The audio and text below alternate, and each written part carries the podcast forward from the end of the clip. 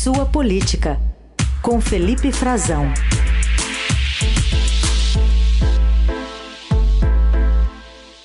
Oi, Felipe, tudo bem? Bom dia. Oi, Carol, bom dia para você, bom dia para o Heisen, para os nossos dia. ouvintes. Bom, a gente está na expectativa da chegada né, do navio da Marinha, a maior esquadra brasileira que está chegando aqui ao Porto de São Sebastião para ajudar no socorro às vítimas da chuva. Márcio Douzan está é, com a previsão de que ele atraque por volta das 10h30. Ele que está a bordo desse navio e tem informações para a gente do navio aeródromo multipropósito Atlântico, ele que é o maior navio da esquadra brasileira que partiu ontem no início da tarde do Rio de Janeiro para vir aqui para o litoral norte de São Paulo ajudar é, no resgate, no socorro às vítimas das chuvas. São cerca de 20 horas de viagem, a previsão é que o navio atraque no porto de São Sebastião por volta de 10 e meia e inicialmente está previsto que ele fique pelo menos duas semanas ajudando no socorro e resgate às vítimas.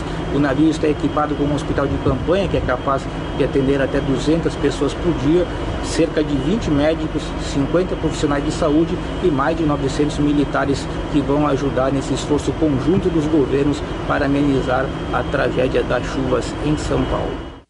Tá a informação do Márcio Dozan. A gente conversou agora há pouco com a Defesa Civil do Estado.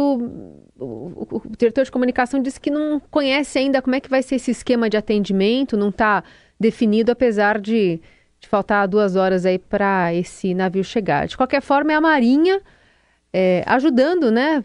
Enfim, as Forças Armadas ajudando também nas vítimas dessa tragédia aqui em São Paulo, né, Frazão?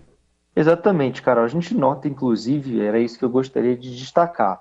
Tem a chegada desse navio, tem a, a nossa reportagem está a bordo do navio, ele saiu do Rio de Janeiro é, e foi para é o principal navio hoje da nossa frota e foi lá para São Sebastião para atuar como um hospital de campanha, para atuar no atendimento às vítimas, na remoção eh, e a mobilização eh, de recursos feitas pela Marinha, eh, que ontem também né, foram mais de 100 militares envolvidos nessa operação, que está levando também doações, mantimentos para a região. A gente sabe da necessidade da escassez que está ocorrendo agora. Já havia também o envolvimento é, da Força Aérea no, no, controle, na facilitação do, do tráfego aéreo na região, é, para o, a mobilização das equipes, né, de que estão lá fazendo as tarefas é, de, de resgate, de fiscalização, de monitoramento do solo, toda a operação que está sendo realizada na região. E também os primeiros né, que foram liberados, autorizados a ir para lá, foram os homens do Exército Brasileiro, que logo durante o fim de semana é, empregaram é, seis é, helicópteros, com uma, mais uma equipe de, de busca e salvamento, uma equipe SAR que eles, que eles chamam, é, 13 viaturas né, pesadas ali de engenharia, para fazer a remoção, quer dizer, são caminhões do Exército, mas 380 militares da 12ª Brigada de Infantaria Leve, 30 é, viaturas dessa mesma brigada, ou seja, uma operação com um emprego de meios, como chamam os militares, que são seus equipamentos, né, suas viaturas, seus meios de transporte e as equipes propriamente ditas, né, os militares em si, os soldados, é, a gente está vendo uma mobilização como quer, como deseja o presidente Lula. A gente sabe da, do momento político, é, do envolvimento do que tem dito o presidente e quer os militares focados em defesa da pátria, da soberania nacional contra inimigos externos e envolvidos justamente neste tipo de ação, né, em ações de desastres naturais, em que é necessário um apoio com forças, com equipamentos que, em geral, é, superam as capacidades de reação do governo federal ou dos governos é, estaduais, das entidades civis e militares, porque também tem o Corpo de Bombeiros Militares, a Polícia Militar de São Paulo, muito mobilizada, com os seus helicópteros, enfim. É, é o que quer o presidente Lula é o que está ocorrendo, é a orientação que ele deu e demonstra também uma. Tanto é que ele, Carol e Heisen, faz durante a sua passagem no fim de semana pela região, uma das primeiras menções que ele faz é exatamente isso: é agradecer aos comandantes das Forças Armadas, das três Forças Armadas, embora naquele momento nem tivesse uma mobilização tão grande assim, por exemplo, da Força Aérea, era mais de, de controle, mais operacional. Agora, apesar disso, a Força Aérea também está atuando lá na região dos Yanomami, né, no povo Yanomami, na operação Escudo Yanomami, de resgate também, assistência humanitária, está atuando né, com um, um avião-tanque é, no Chile, por exemplo, está despejando água lá com incêndios florestais, foi, foi enviado por meio diplomático, né, uma assistência a um país vizinho, que também já nos assistiu no passado, não é a primeira vez que isso ocorre, as equipes do IBAMA também, da prevenção de fogo, costumam fazer isso. É, agora tem uma, uma, uma operação grande, a, a, Marinha usando aí seu principal equipamento de navegação, ou seja, é, há um movimento político também de envolver as Forças Armadas, um, como é necessário, diga-se de passagem, mas é uma oportunidade, é uma vitrine, Carol e Heisen também, da disposição de demonstrar, é, de superar o abalo de imagem que eles sofreram no passado muito recente aqui no Brasil, sendo empregados para coisas que não tinham nada a ver, como fiscalização de urnas eletrônicas, né?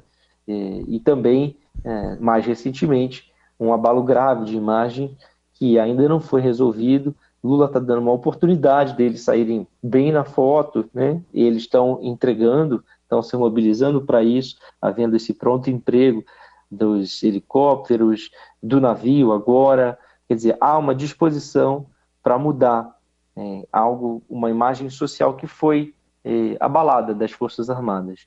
E, sobretudo, nessa, nessa oportunidade com os atos mais recentes de 8 de janeiro, em que a gente ainda não viu uma efetiva punição a quem se envolveu, incentivou né, esses atos.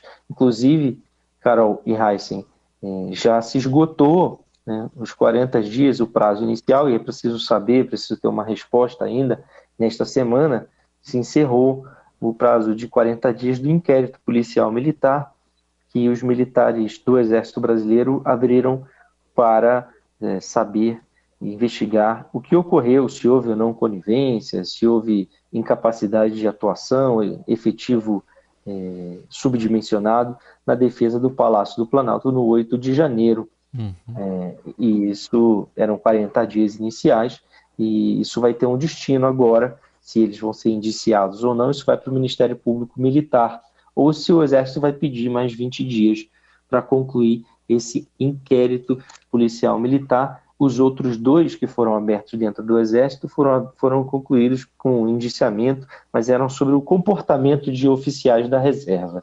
Né? Esse é o principal, é aquele que investiga a operação em si de defesa do palácio, que evidentemente falhou, fracassou e teve muitas críticas a imagens, fartas imagens, e, e é como um todo mais uma etapa necessária né, para justamente é, uma recuperação da imagem das Forças Armadas e da hierarquia e da disciplina que foram abaladas desde o governo passado.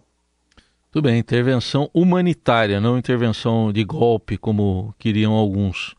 É, é. isso aí. O Frazão, queria que você falasse um pouco. É... Oi, diga. Não é fácil, né, Raíssa, para alguns entender isso. Né? Até hoje ainda é um pouco complicado, mas está tendo essa intervenção e tal. Inclusive, isso é histórico, né? A, a operação Yanomami é histórico, já houve no passado também. Hoje tem 15 aeronaves lá, Sim. mais de 500 militares envolvidos. É, mas no passado muito recente, inclusive, se a gente voltar lá na década de, 80, de 90, isso já houve em outras operações. O Exército faz operações temporárias, mas no governo passado, por exemplo, nossos colegas do Vinícius Sassini, da, da, Folha de São Paulo, mostrou numa reportagem pelo menos sete eventos em que não houve tanta disponibilidade assim de atuar, inclusive dois deles com recusa no ano passado de é. cessão de aeronave para fazer essas operações de combate ao garimpo ilegal. Quer dizer, agora é o momento de, de virou a página, eles seguem ordem, eles seguem comando. Sim. E o comando do governo está sendo seguido. Bom, mas uh, outro assunto é que nesse país de muita gente armada ainda, né, porque teve muita facilidade para comprar arma, essa semana teve uma chacina em Sinop, no, no Mato Grosso, num bar, e agora chegam uh, sete pessoas que morreram, e agora chega aí a motivação de estudo, uma dívida, né, uma aposta num jogo de sinuca mas como é que isso se situa nesse contexto em que a gente teve um revogaço né, da, dos decretos das armas, mas que tem resistência de bolsonaristas no Congresso quanto a isso? Exato, o Raíssa. É, aliás, é algo assim. Eu não sei se vocês tiveram a oportunidade de ver as imagens gravadas pela, pelas câmeras de segurança. Olha, é, mataram uma menina, mataram outras pessoas que estavam no bar, o dono do bar, com tiros, disparos de uma espingarda calibre 12, popularmente o pessoal conhece, chama de escopeta, é, com, depois um, o autor dos, de alguns dos disparos dessa chacina morreu em confronto com a polícia, é, é arma na mão de quem não deveria estar, né? numa situação em que não deveria, e de muita brutalidade, né, de muita crueldade, com tiros a queima-roupa, pessoas indefesas, rendidas, tudo por dinheiro de, de jogo, de sinuca, de aposta. É, mostra que houve uma facilitação ao acesso ao armamento indevido para pessoas que não poderiam jamais, não têm o menor equilíbrio, menor condição emocional de estar portando armas desse, desse porte, desse calibre. É, e isso está servindo, obviamente, agora como episódio para discussão política, porque, como a gente viu nessa semana, nossos colegas mostraram já no Estadão, houve uma mobilização dos bolsonaristas para tentar é, reverter o revogaço do presidente Lula no acesso às armas, né? reverter, tentar impedir uma ofensiva, uma contraofensiva, melhor dizendo, no Congresso Nacional para tentar sustar os decretos do Lula que davam acesso. E o que se tem de informação também é que um dos autores tinha cadastro no clube de tiro e praticava tiro, postava vídeos praticando tiro. Os autores foram desse, dessas é, desse, desse crime brutal, nessa chacina. Eles eh, não tiveram nem preocupação em sequer esconder o rosto, nada disso ocorreu à luz do dia, na terça-feira, numa tarde, enquanto eles faziam apostas e jogos de sinuca. Edgar Ricardo de Oliveira e Ezequiel Souza Ribeiro. É, os autores dessa tragédia foram facilmente identificados, né? porque não tinham a menor preocupação com a punição. Vai certamente fomentar debate, vai ser motivo para que, pelo menos, isso sirva para retirar essas armas de circulação da mão de quem não tem a menor condição de portar qualquer tipo de armamento. Esse Felipe Frazão conosco nesta quinta-feira, volta amanhã a conversar conosco, direto de Brasília. Obrigada, Frazão. Obrigado você, Carol e Heisen. Até amanhã. Um grande abraço.